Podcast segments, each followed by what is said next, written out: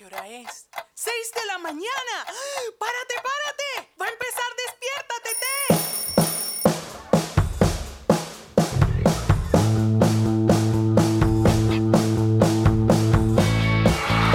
Bienvenido a Despiértate T y este es nuestro especial del Día de las Madres, así que si tú estás escuchando en este momento, feliz día.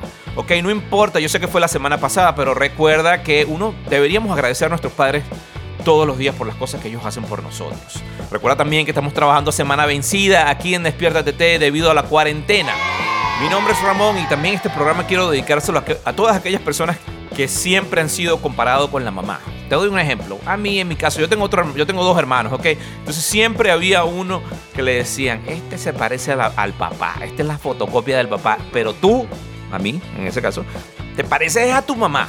Entonces siempre en la familia va a haber uno que se parece al papá, uno que se parece a la mamá. Y bueno, en algunos casos extraños, como mi esposa, por ejemplo, ella me decía que ya la comparaban con su abuela. Entonces eso a los oídos de un niño se traduce en, o sea, tú me estás comparando con mi abuela, mi abuela, o sea, que yo me veo como una vieja, o sea, que estoy arrugada. O, o- empiezas a buscar cosas que están mal, pero no, no estás viendo que de repente te están comparando con su candidez, con, qué sé yo, cualquier otro, otro atributo bueno. En en el caso mío, yo escuchaba era que me estaban diciendo, tú eres una niña, o, tal. Yo, siempre decía, No, yo me parezco a mi papá. con la voz de ultratumba que siempre he tenido, porque desde que tengo dos años yo hablo así, ¿ok? Y no solo yo, mi papá habla así, mi, hermano habla así, con la misma voz de ultratumba que hemos tenido y que nos caracteriza.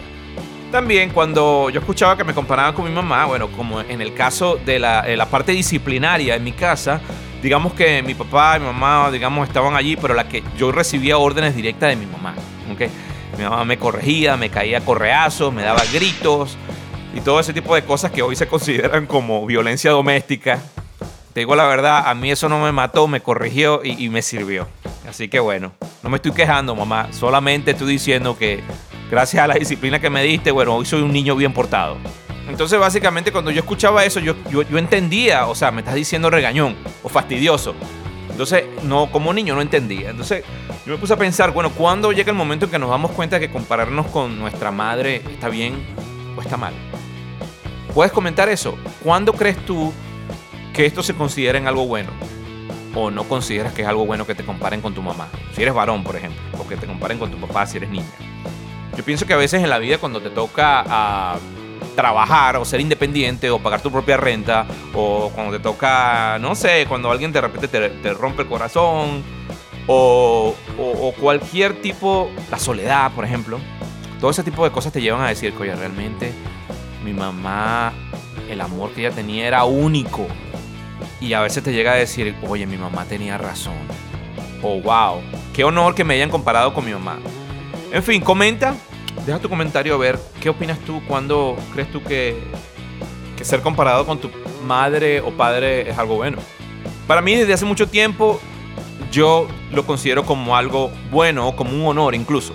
Te explico por qué. Cuando yo estaba a punto de nacer, ok, yo todavía estaba en la barriga de mi mamá, los doctores, digamos, eh, no podían sacarme porque yo tenía una cabeza muy grande, ¿ok? En vez de cabeza, tronco y extremidades, yo tenía extremidades y tronco de cabeza. Entonces, como era un poquito complicado yo poder salir de la barriga de mi mamá, entonces los doctores em- aplican y traen eh, una herramienta que es como un alicate, como una pinza o forceps, que le llaman, eh, para poder sacarme de allí. Cuando finalmente lo hacen, entonces parece que quiebran una parte de mi cuello, ¿ok? Y yo nazco con un problema eh, que ellos denominaron congénito. O sea, que prácticamente le dijeron a mi mamá, mira, su hijo vino defecto ya de fábrica, ya vino así, ¿ok? Así que lléveselo para su casa. A partir de ese momento, mi mamá, eh, debido a esta condición, mi mamá empieza a recibir solamente malas noticias. Su hijo se va a quedar ciego, no va a, no va a caminar bien, va a tener una deformidad en la cara. Eh, en vez de caminar, cuando él llega a cierta edad, va, prácticamente se va a arrastrar. Ah, a todas estas, yo, mi, mi cabeza estaba inclinada hacia el lado derecho. Yo no podía, digamos, despegar mi cabeza de mi hombro derecho. Te digo la verdad, yo nunca sentí, yo no, no me acuerdo mucho de, los dolores que de repente que me daban. No me acordaba ni siquiera que yo veía el mundo de una forma distinta porque mi cabeza, digamos que mis ojos estaban, estaban totalmente desviados. ¿Ok? No, no, no veía, eh, no era como una persona normal. Tampoco me veía como una persona normal. Pero la cosa es que yo nunca me sentí mal porque yo creo que mi mamá nunca me dijo que tenía un problema. Y eso es bueno y es malo. Es bueno porque no, no sufrí ese complejo de que, de que, bueno, soy un monstruo, me veo raro y todo ese tipo de cosas. Creo que mi mamá en ese sentido protegió mi, mi, mi, parte emocional, ¿no? Yo me enteré que tenía la cabeza torcida cuando un primo me dijo, ¿por qué tú tienes la cabeza así como de lado? Y yo, ¿en serio? Yo no sabía. En fin, a todas estas mi, mi, mamá, bueno, mis padres, pero en este caso mi mamá, digamos que hizo un lado todos esos comentarios, todas esas contraindicaciones del doctor, diagnóstico extraño. Ella lo hizo a un lado y empezó a luchar lo que sería por mí. Un día, te cuento, un día, eran como las 4 de la mañana, ella me, me paró y me dijo, hijo, llegó el día. Y yo, ¿el día de qué? Hoy va a ser el día que te van a operar. Y yo, ¿qué es operar? Yo ni siquiera entendía qué era esa palabra, imagínate. No, bueno, hoy va a ser el día que te vamos a que te van a arreglar el cuello. Y yo, ah, ok, yo no, bueno, imagínate. Eh, eh, ¿Cuándo va a ser eso, mamá? ella me dijo, hoy.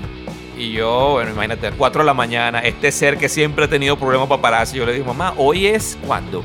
Pues yo no siquiera sabía que era la palabra hoy. Si hoy es mañana, yo no sé si era yo mismo tratando de justificar que no quería saber, porque una vez que me explicó lo que me iban a hacer, yo me, me asusté y eso, pero mi mamá estaba determinada a que, a que bueno, que todas estas cosas, eh, ella luchó por mí. Pues. Y bueno, cuando llegó, ese, cuando, cuando llegó ese momento, bueno, a mí me pasan, bueno, a un hospital, me, llegan, me llevan a la clínica, me ponen una bata, este, me ponen a caminar por un poco de doctores, los doctores me analizan y todo aquello, se, se, lleva a cabo la operación y bueno, gracias a Dios, este, me corrigieron el problema que tenía en el cuello.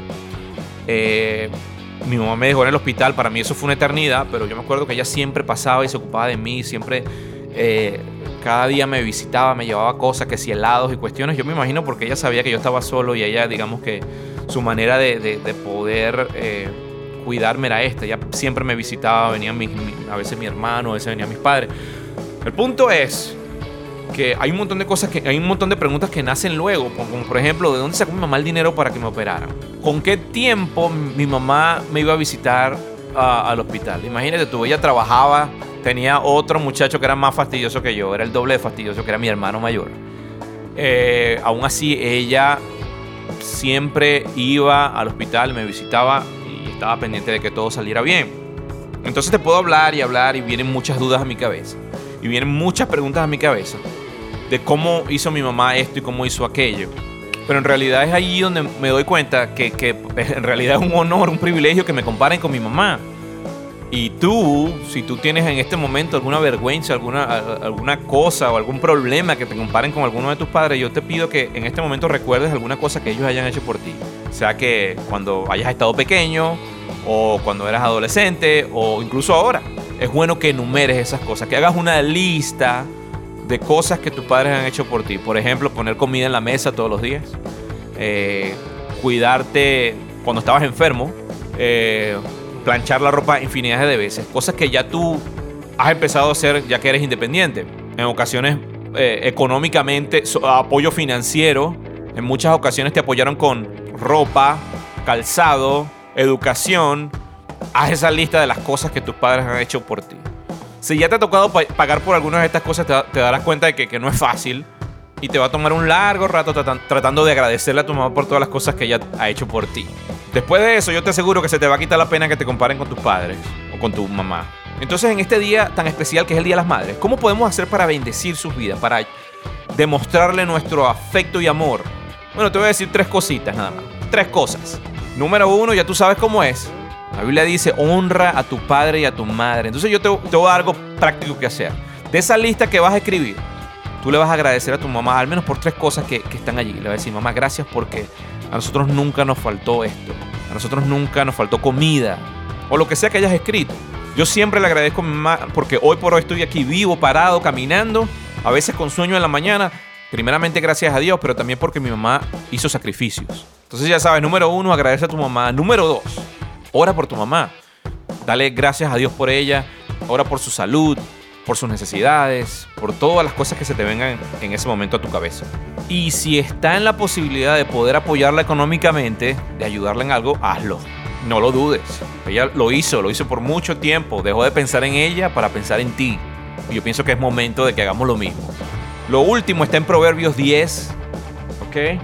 Capítulo 1 dice así, el hijo, el hijo sabio alegra a sus padres, el hijo necio los hace sufrir.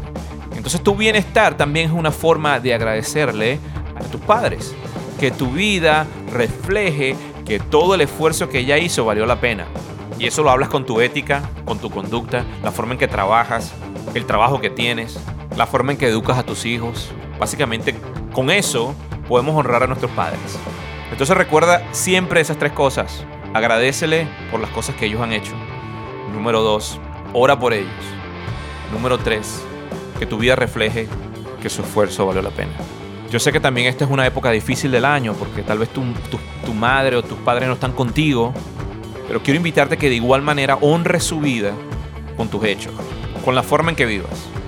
Y también que, bueno, le agradezcas a Dios por el tiempo que la tuviste. Y si nunca conociste a tu mamá, y si nunca conociste a tus padres, quiero que sepas que Dios no se ha olvidado de ti. Él está contigo. Él no te abandonará.